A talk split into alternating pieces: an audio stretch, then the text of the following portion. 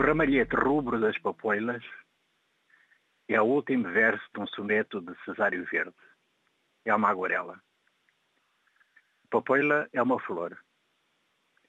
A dormideira é uma infusão que as avós da Ibéria davam a beber à insônia. Num salto quântico, a papoila é uma cultura intensiva nos vales do Afeganistão. O ópio é de Camilo Peçanha e do Thomas de Quincy, que escreveu as confissões de um comedor de ópio inglês.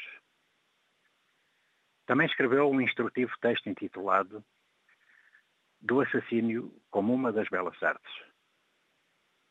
De Pessoa é o opiário e Baudelaire e Walter Benjamin andaram por lá, os dois últimos cachimbando de verdade mesmo. Cachimbo é coisa séria. Vai até ao movimento Dada, que não tinha nada de filantrópico. Nenhum destes nomes andou em lutas Nenhum destes nomes andou em lutas de libertação. Baudelaire era um dandy em chateação com o suplino de Paris. Thomas de Quincy teve uma infância de quase uma bandido e depois regenerou-se à sua maneira. Senha partiu o violoncelo. O grande Walter Benjamin suicidou-se em Portbou, encurralado pelo desespero e pelo nazismo. Pessoa foi o que se viu. 47 anos de vida e um desassossego que não valia a pena apesar de ele dizer o contrário, ou o descontrário, que a expressão em português de Moçambique tem um sentido duplo. Cesário Verde morreu jovem e tísico, sem nenhuma vontade de sofrer, como acontece a muito boa gente e bom povo. A expressão varanda sobre o Índico é do ensaísta português Eduardo Lourenço, referido a Moçambique. A varanda do Frangipani é um livro de Miyakoto. Índicos Indícios é de João Paulo Borges Coelho. Em ambos os livros não se fala de armazéns nem de placas giratórias.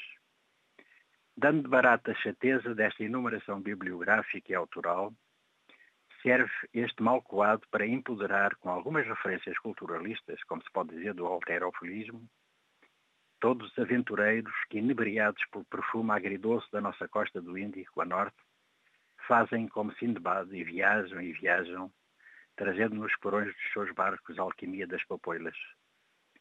Desde já confirmo, consultado o processo, que o marinheiro das mil e uma noites está livre de qualquer acusação. Os outros, partem da sua amada pátria afegã ou paquistanesa, é que merecem preocupação. Tanto dia falhos de leitura, tanto perigo a arrostar, tanta atenção no ondulante cais de chegada, com contratos a terem de ser com rigorosamente cumpridos tão sujeitos a serem esbulhados da sua fazenda se não obedecerem aos contratos dos diversos grupos dos setores. Suspeito que só uma pequeníssima parte é que constitui o cluster, armalhete se quiserem, deste pó branco, agradece. Não as obras elencadas, mas o resto, que é tudo. E lucra. No business é que está o ganho, pois claro. O tropor é para os consumidores. A senhora Emma Atum, prima afastada da Madame Emma Bovary, cansou-se do salitre. A costa é vasta e a terra treme. Cá está o malcoado a falar agora de cinema. E lá muitos.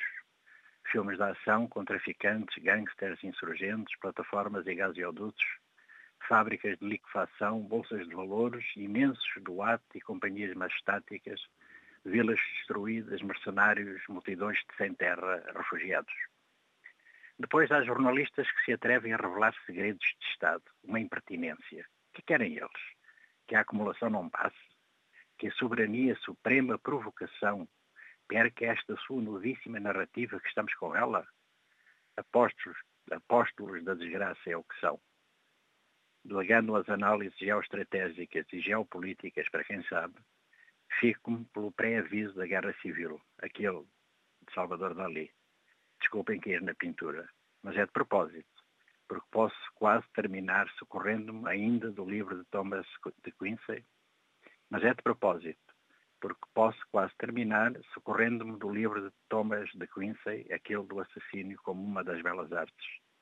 Remato com um outro salto quântico, pedindo ajuda a Benjamin quando perguntou, em suma, o que é aura? É uma figura singular composta de elementos espaciais e temporais, a aparição única de uma coisa distante, por mais próxima que esteja. Nós estamos a perder a aura, é o que sei.